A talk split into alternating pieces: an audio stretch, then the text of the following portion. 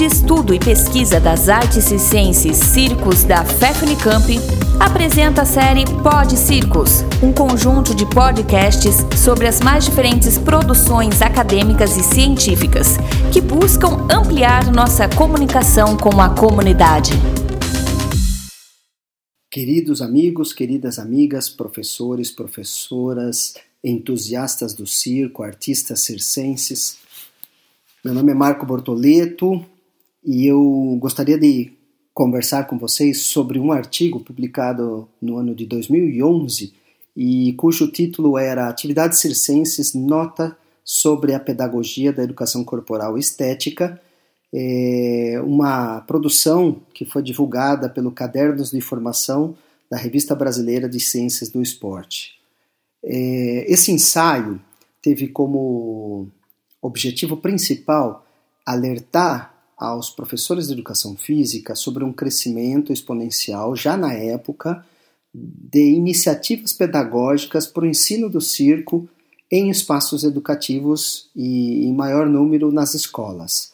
Embora é, se constate naquele momento que se trata de, uma, de um problema incipiente e que, obviamente, cresceu muito nos últimos anos, ele era suficientemente importante para que nós produzíssemos um ensaio sobre ele. Desse modo, é, o ensaio alerta sobre alguns elementos importantes desse problema, por exemplo, sobre a necessidade que a educação física vinha enfrentando de, da sua renovação e da diversificação de conteúdos disciplinares, e o circo como uma possibilidade de contribuição nesse cenário. Evidentemente, nós destacamos que os conflitos existentes entre o circo, a educação física, assim como foi em algum momento entre a dança e a educação física, eles não, não eram recentes e continuavam presentes. Portanto,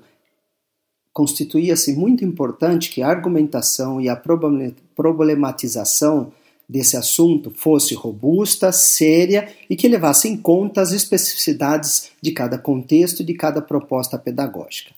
Por outro lado, o que a gente discute nesse ensaio tem a ver com as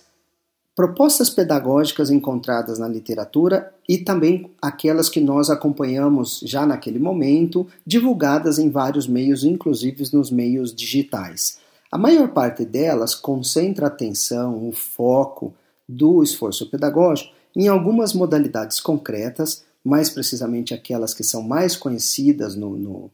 no cenário brasileiro, como podem ser os malabarismos, as acrobacias, mostrando um certo desconhecimento ou, por, ou por, pelo menos um, uma certa dificuldade dos professores de abarcar outros saberes que se tornaram importantes na tradução da tradição das artes do circo. Portanto, o que a gente observava já naquele momento era um certo reducionismo da linguagem circense para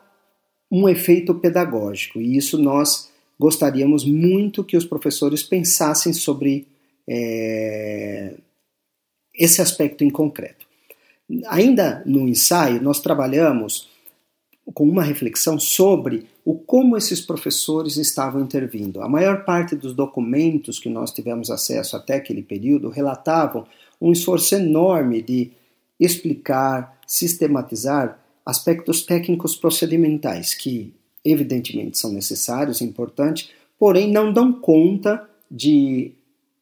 abarcar toda a complexidade de uma linguagem artística que obviamente precisa de uma reflexão sobre a expressão corporal, sobre a comunicação e sobre a sua poética. Nesse sentido, nós acabamos por, de alguma maneira, clamando aos profissionais que adentrem nesse campo, ou que desejassem adentrar nesse campo, pensar mais profundamente, pesquisar mais profundamente, de alguma maneira buscar uma formação que para muitos não tinha sido oferecida na formação inicial, mas que era ou pelo menos nós entendemos, necessária para atuar nesse setor do conhecimento. E por fim, o ensaio traz algumas ideias, algumas propostas que nós mesmos já havíamos experimentado inúmeras vezes em diferentes contextos, como por exemplo, como trabalhar com o atirador de facas ou como introduzir um conjunto de jogos circenses nas práticas educativas. São formas simples, porém extremamente bem elaboradas, de trazer esse universo do circo para contextos pedagógicos que ainda estavam ou estão pensando nessa possibilidade. De uma maneira geral, o que nós tentamos é produzir uma reflexão sobre a prática pedagógica, sobre o material disponível até aquele momento, buscando que ela exista e exista com mais propriedade e que os profissionais que realmente queiram se engajar no ensino do circo em qualquer um desses espaços educativos, incluindo as escolas e as aulas de educação física, é, entendam que sim é necessário um aprofundamento, um maior esforço para a pesquisa e, sobretudo, um fomento de uma formação continuada para que esse é, esforço não tenha é, uma negatividade nem para os alunos nem para a própria área.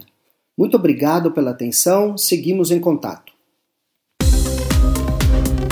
Muito obrigado pela atenção. Continue acompanhando nossos podcasts e outras publicações no Facebook, Instagram, no canal do YouTube, na web oficial Circos Unicamp, pesquisando o ensino do circo.